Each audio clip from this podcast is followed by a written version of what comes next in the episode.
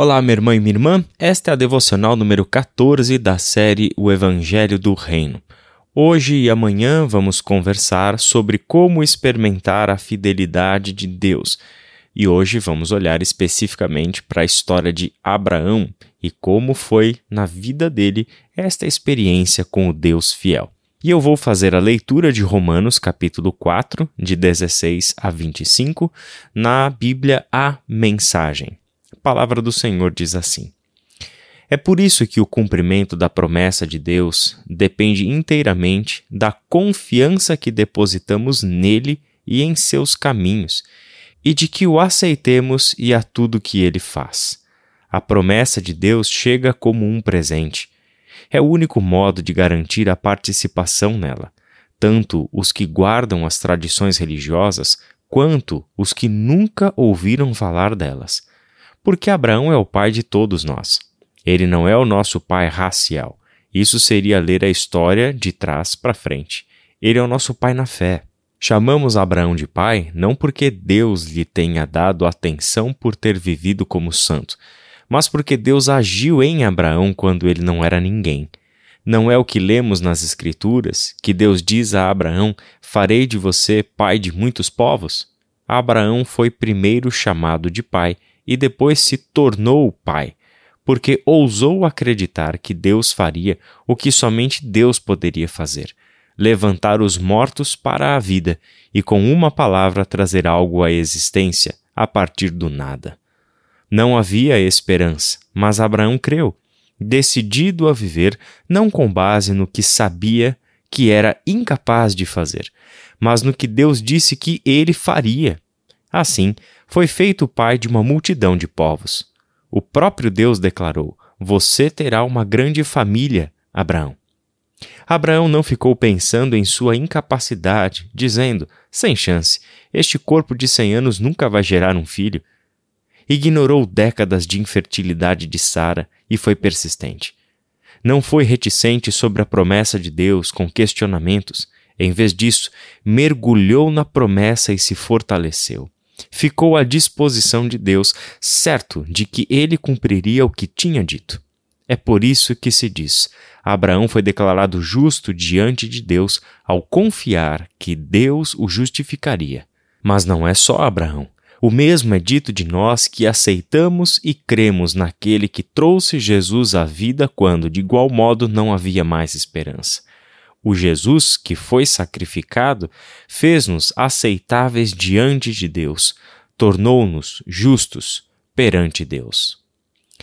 Essa foi uma leitura um pouco mais longa do que estamos habituados a fazer nas nossas devocionais, e essa também foi a razão de eu ter escolhido a Bíblia a mensagem para trazer esse texto para nossa reflexão hoje.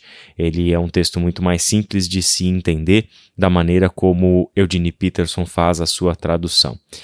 Ah, nesta passagem, muito famosa dentro da carta de Paulo aos Romanos, em que Paulo traz os seus argumentos acerca de Abraão, do porquê ele foi um pai na fé e quais são as características da vida de Abraão, ou seja, como foi na vida de Abraão a experiência de confiar em Deus e quais foram as consequências disso. Abraão é um estudo de caso para gente que quer viver com Deus, que quer depender da sua promessa, que quer construir a vida e depositar o seu futuro na palavra de Deus. Abraão, então, se torna modelo para gente, modelo de fé.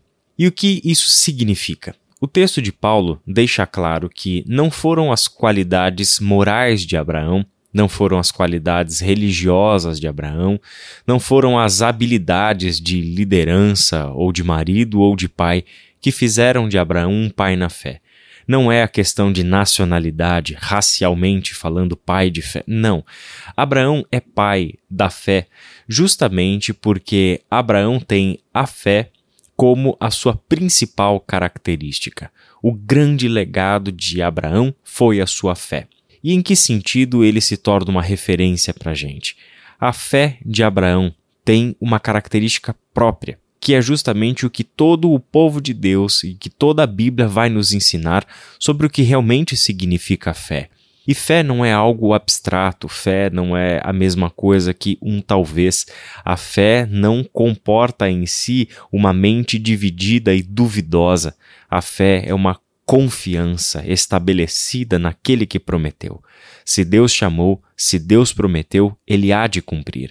Fé significa viver segundo esta palavra de Deus, viver depositando toda a sua esperança exclusivamente na palavra de Deus.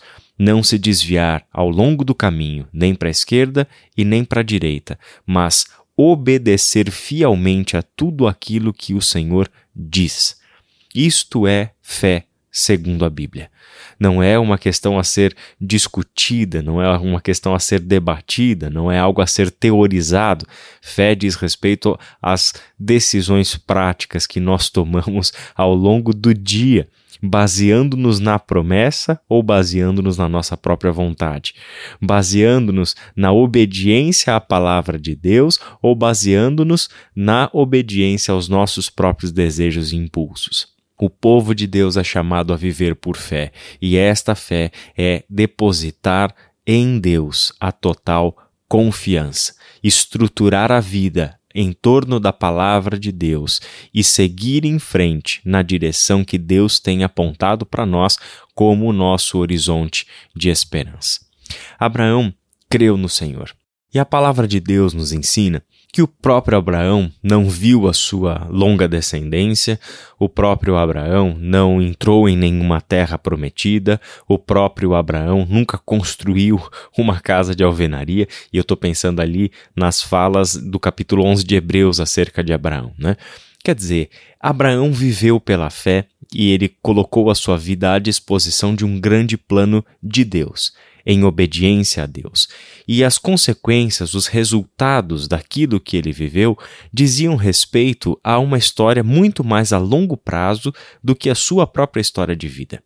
Como povo de Deus, nós estamos sendo preparados a pensar a nossa vida não apenas dentro do nosso horizonte biográfico e cronológico pessoal, o Israel não pode pensar que os frutos da sua obediência a Deus são colhidos somente por mim aqui e agora, mas a minha obediência a Deus vai repercutir para as próximas gerações. E aqui nós estamos sendo chamados por Deus a quebrar as lógicas do imediatismo e do egocentrismo, da ideia de que o que eu quero desfrutar de Deus é para mim e é aqui e é agora, como se a minha vida pessoal, a minha biografia, a minha cronologia determinassem o agir de Deus e o meu desfrutar das bênçãos de Deus.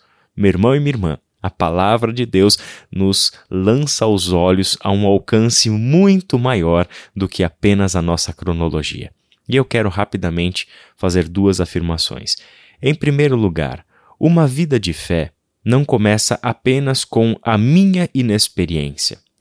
Eu sou um inexperiente em uma grande história que Deus está escrevendo. Esta minha inexperiência precisa se transformar em experiência, em maturidade. E este processo eu não estou sozinho. Atrás de mim eu tenho milhares de anos e, e milhões de histórias de homens e mulheres que já andaram com Deus, que já começaram uma vida na inexperiência e caminharam rumo à experiência, atingiram a maturidade, deram excelentes frutos. A experiência deles com Deus é referência para mim. Eu tomo como bagagem para mim a experiência dessas pessoas. Conhecer as histórias bíblicas tem a ver com esta sabedoria de viver a partir das experiências dos nossos irmãos e irmãs do passado, para que com esta bagagem de experiência deles eu consiga construir com Deus a minha própria jornada e deixar para a próxima geração no futuro, em segundo lugar, a minha bagagem de fé, as minhas experiências, que vão se somando e vão acrescentando às próximas gerações a fé em Deus, a fidelidade a Deus e tudo aquilo que o povo de Deus precisa para continuar vivendo em total submissão ao nosso Senhor. pense na sua vida, não apenas como o que você está desfrutando de Deus aqui e agora, mas pense que Deus quer usar a sua vida para deixar para a próxima geração um legado. Que legado será esse? Abraão nos incentiva, com a sua própria história de vida, a deixar um legado de fé, a deixar um legado de fidelidade a Deus, um legado de obediência à palavra de Deus. Alguém que fez as coisas como Deus quis que estas coisas fossem feitas. E qual é o resultado? Jesus Cristo veio ao mundo e ele era um filho de Abraão. Nós estamos aqui e nós somos filhos na fé de Abraão, porque ele creu e viveu segundo a sua fé. É isso que nós estamos chamados a ser e a fazer. Que Deus te abençoe e até amanhã.